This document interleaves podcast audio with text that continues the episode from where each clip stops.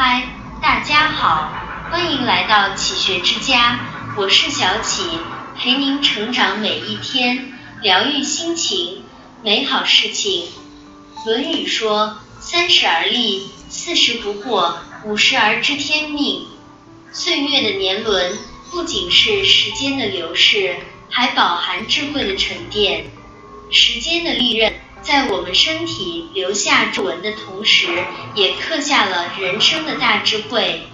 人到中年，越过越明白，越活越通透，也就明白有三件事不值得去做。一不刻意合群。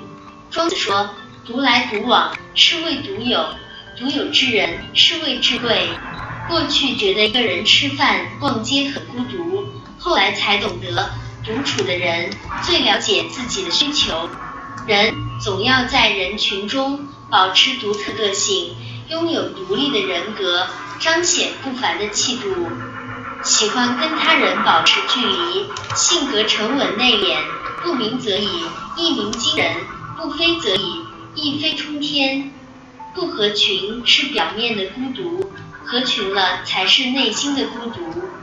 古往今来的哲人，大多有点内秀，外表不动声色，内里情感丰富，思想深刻。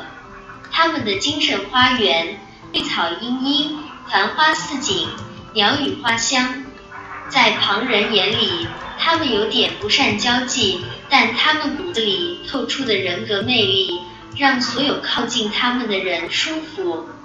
和别人在一起，我们总处于社会状态，只有在独处时，才能真正的发现自己，认清自己，回归真实的自我。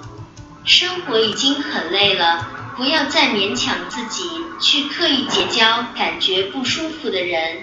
而去结识那些相处舒服、让你更好的朋友。二不过于纠缠。云：生年不过百，常怀千岁忧。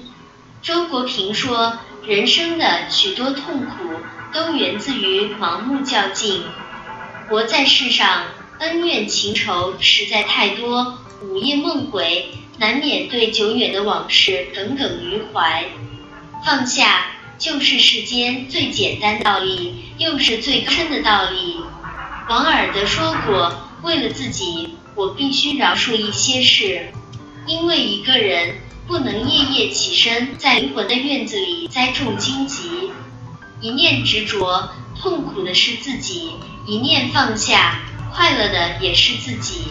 放下纠缠不休的往事。”最大的意义不是宽恕一些人、一些事，而是放过自己。过去犹如水上波纹，已经完全没有痕迹，为何还要沉溺在记忆的泥淖？心怀愤懑、怨恨，有能力消化幸福，就应该有能力放下怨恨，好让自己一生轻松。卸下包袱，也许会发现过去的那些人、那些事。其实还给我们带来不可替代的磨练。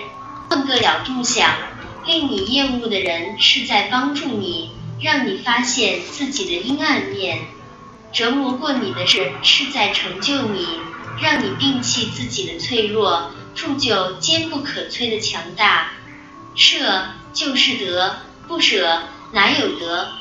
放下，变得自在。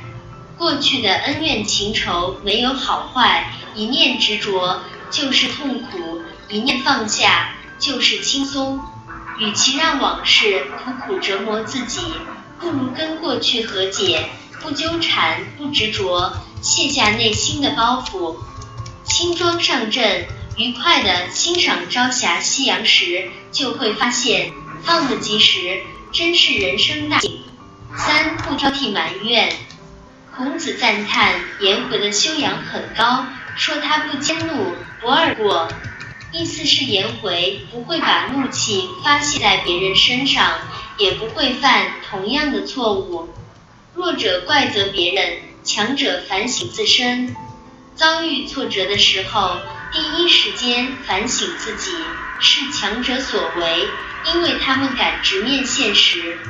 怨责别人，是懦弱的表现，是没有勇气面对自身错误的行为。苏格拉底说：“未经自省的人生没有意义。